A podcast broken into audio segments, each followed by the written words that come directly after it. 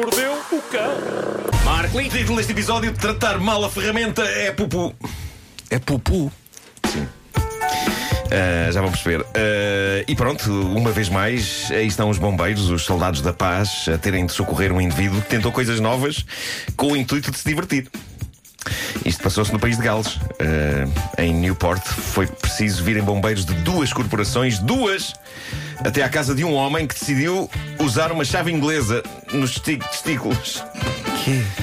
O quê? Um homem decidiu usar uma chave inglesa nos testículos. O que o que dito assim até parece fixe. Não, não. Não, não parece, não, não, não. mas a frase usar uma chave inglesa nos testículos leva a pensar por momentos que este tipo pode ser o Terminator. E que Ah. está a usar a chave inglesa para reparar. Pois. Mas não reparar- foi Ele o caso, um tiro, imagino que não um tiro, Pois. levou um tiro e, e está com a chave inglesa a tentar, como o Schwarzenegger no, no- no- no Terminator, a, mudar tipo o olho.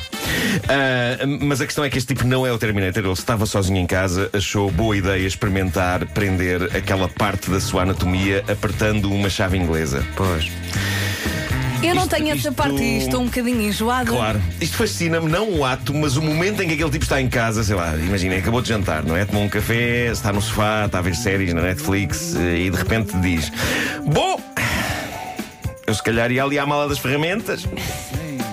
Isso é incrível. Tenho até medo de perguntar o que é que correu mal especificamente. É que, é que a chave prende, aquilo ficou preso, preso, Pois, depois não conseguia abrir a chave. Sabes como é que funciona a chave inglesa, não é? Que tem Pois, aquela parte tem aquela que coisa. aperta. Pois, pois, pois. Claro. pois, pois. Tem aquela roldanazinha. A roldanazinha. Desagradável a Exato, roldana exato, aplicada, exato. realmente. Exato. E, e o mais incrível é que, com tantas notícias que vêm a público de pessoas a quem corre mal a ideia de usarem determinadas partes do corpo, coisas que não foram concebidas para usar nessas ou em quaisquer outras partes do corpo, como é que ainda há pessoas que não pensam, hum, então isto depois tem de chamar os bombeiros e acaba amanhã nas notícias e em rubricas radiofónicas parvas de histórias reais bizarras. Hum? Mas continua a haver gente que acha que vale a pena arriscar. Uma chave inglesa. Uma chave. A sério. Portanto, ele basicamente apertou e depois não conseguia desapertar. E primeiro vieram os bombeiros de uma corporação e eles não tinham ferramentas para resolver. E então chamaram os bombeiros de outra corporação e o homem acabou no hospital. Já está fora de perigo, mas foram horas de horror e angústia. E ficou tudo bem. Coitado. Ficou tudo Tudo relativamente bem, claro. Ficou, Epá, ficou é é, é ficou natural com que, uma agora. comissãozinha, não? Ah, sim, vai ter que recuperar um bocadinho, não é? Tá Bom, bem. vamos falar sobre a indústria de brinquedos e coisas que há hoje que não havia no nosso tempo. O meu filho está delirante com uma coisa que não sei se vocês já viram o anúncio, está a ser anunciada toda a hora, por exemplo, no Cartoon Network. E eu já percebi que mais miúdos da idade deles estão na mesma. Aparentemente isto vai ser a cena abençoada à conta bancária do tipo que inventou isto. Trata-se de uma coleção de uns bonequinhos que vêm dentro de umas sanitas Oi?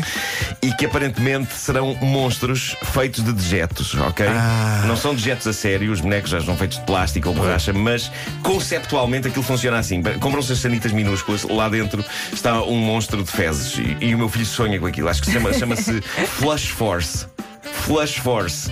E eu objetivamente não tenho nada contra. Eu adorava era perceber em que ponto da história é que as empresas de brinquedos pensaram: hum, os nossos estudos de mercado apontam para grande sucesso ao nível do cocó.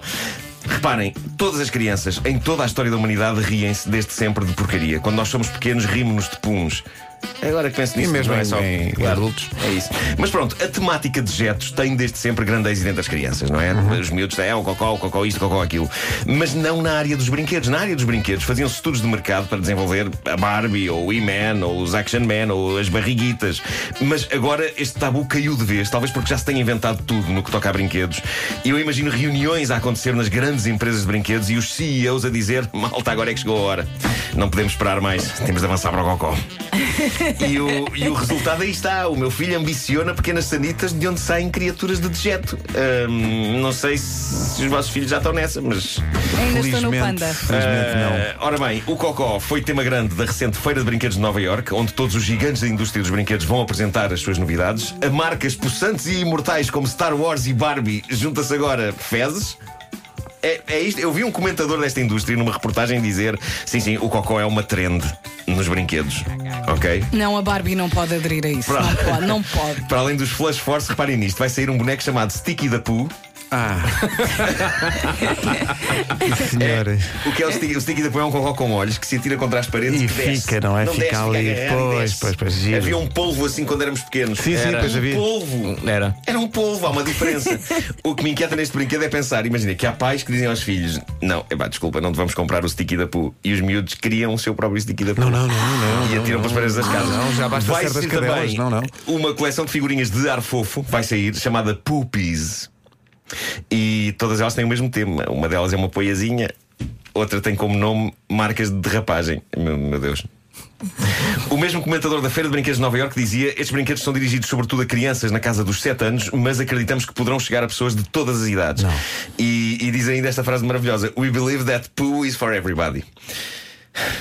E a seguir vai vão ser lançadas umas, umas, uns brinquedos de linha Imodium e Ultra Levura. É isso, é isso.